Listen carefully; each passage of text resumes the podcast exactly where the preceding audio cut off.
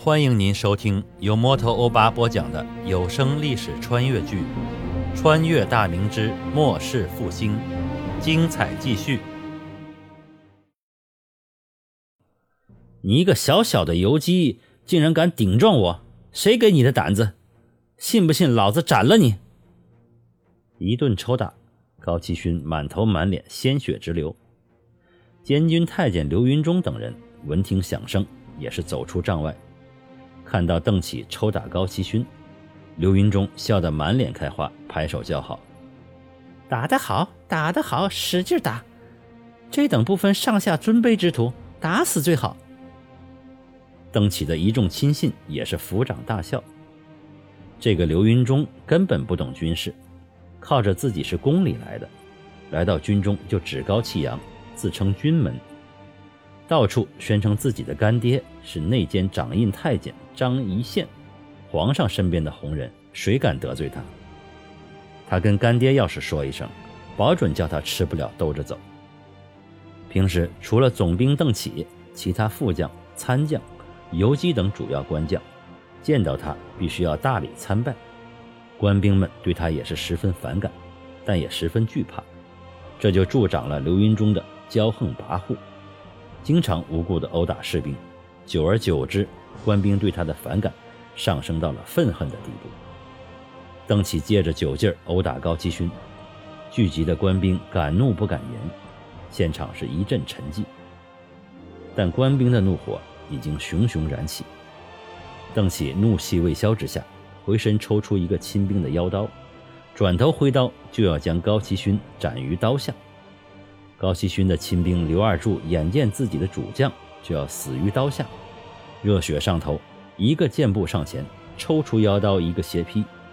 邓启一声惨叫，持刀的右手已经自手肘以下被斩落在地上，他嘴里发出不似人声的惨呼，抱着疼痛的断臂在地上打滚。刘二柱一不做二不休，上前举刀砍下，邓启顿时身首分离。鲜血从脖腔中喷射而出，不管是聚集了的官兵，还是刘云中等人，都惊呆了。一个手握重兵的朝廷总兵，居然被自己的一个小小手下士卒斩首了。没等大伙回过神来，刘二柱举刀吼道：“邓贼已死，杀了刘太监，大伙喝酒吃肉啊！”聚集的官兵顿时热血沸腾起来。成百上千的人持刀拿枪，呐喊着向刘云中等人；成千上百的、成千上百人持刀拿盾的呐喊着涌向刘云中等人。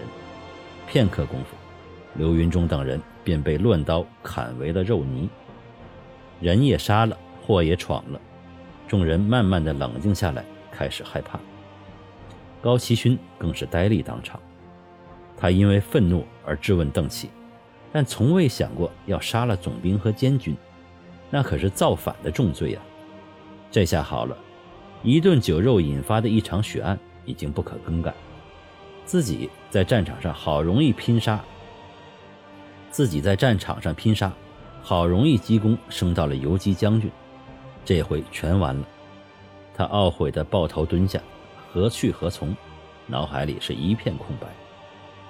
其余的官兵也是面面相觑，慢慢的放下刀枪，不敢作声，生怕谁先说话就会被推出来当了替罪羊。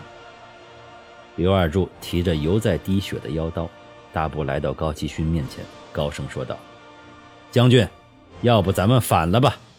整天吃不饱饭，饷银也欠了半年，咱们是拿钱卖命，现今到处是贼，咱们奉将军为主，占山为王。”大碗喝酒吃大肉，岂不痛快？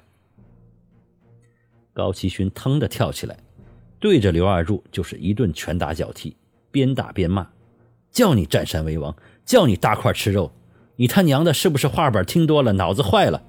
咱们是官军，是官军，你他娘的竟敢和反贼一伙，打死你个狗日的，打死你个狗日的！”刘二柱不敢还手，扔了刀，抱住头蹲在地上。任由高希勋暴打，反正自己是皮糙肉厚的，挨几下拳脚只当挠痒痒了。高希勋打了一阵，方才停手，累得气喘呼呼。看这货一副嬉皮笑脸、不在乎的神情，顿时又是一阵生气，上去又踹了几脚。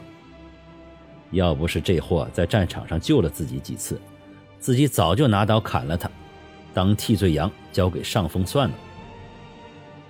他狠狠地骂了一声，转身对官兵们高声说道：“各把总带大伙各自回营，没有军令不许出营，违令者斩。千总以下的留下，我有话说。”各人各自散去，几名千总留下了。高希勋招呼他们进了邓启的营帐，众人坐下后，面对着剩下的美酒肉食，毫无胃口，都在为自己的前途担忧。只有刘二柱看见这么多好吃的，暗自咽下口水，但看着上官们脸色难看，也不敢自己去吃。都说说吧，接下来该怎么办？总不能真如那个憨货说的去落草为寇吧？高奇勋的官职最大，这次事件也是他先出的头，平日里作战也是奋勇当先，在军中还颇有威望，众将都以他为主。众将互相看了一眼，千总姚怀龙开口说道：“将军，要说刘二柱说的也没错，咱们剿贼好几年了，贼是越剿越多，咱们的人越打越少。听说闯王高迎祥兵强马壮，连洪都都惧怕他。再过几年，说不定他事儿成了，咱们不如投奔于他。这几千兵马过去也是好大一股势力。”何况咱们作战经验丰富，将军去了那边，换来了江山，也能弄个公侯做做。闭嘴！还没等他说完，高继勋厉声喝止：“我高某人从懂事开始，就知道仁义礼智，知道忠于皇上，忠于朝廷。从军之时起，我就誓言要做岳武穆那样的英雄好汉。这些贼寇烧杀抢掠，视百姓如猪狗。”朝廷治下，百姓虽然贫困，但至少不会无故被屠。咱们都是穷困出身，都有家人亲属。如果不是当年入了军伍，现在死于贼寇刀枪之下的，可能就有你我家人旧故。何况，军中多少兄弟亲朋已经丧于贼寇的刀枪之下。我等是人，不是畜生。那些贼寇就是畜生不如的活物。我与贼寇势不两立，谁再言投贼者，高某定斩其首级。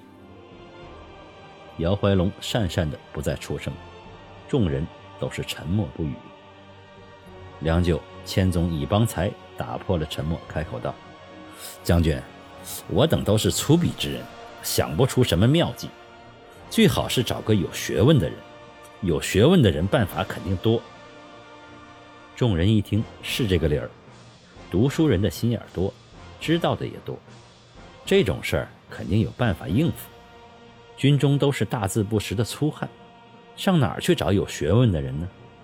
众人苦思良久，也没想到答案。这时，站在一旁的刘二柱嘟囔了一句：“军中找不到，就去县城找呗。”高希勋一拍大腿，笑骂道：“招啊！知县大人就是学问人呢，人家是进士。”有大学问呢，嘿嘿，别说你这个夯货，有时也不似那么笨。众人议定后，天亮一起去县城，随后派人把邓启等人的尸体掩埋，邓启的首级也和他的身体葬在了一起。第二日天刚亮，高希勋就带着几个千总来到县城，城门一开，众人进城后直奔县衙，求见知县罗福龙。感谢您收听由摩托欧巴播讲的历史穿越剧《穿越大明之末世复兴》，欢迎加入我的八分圈，下集精彩继续。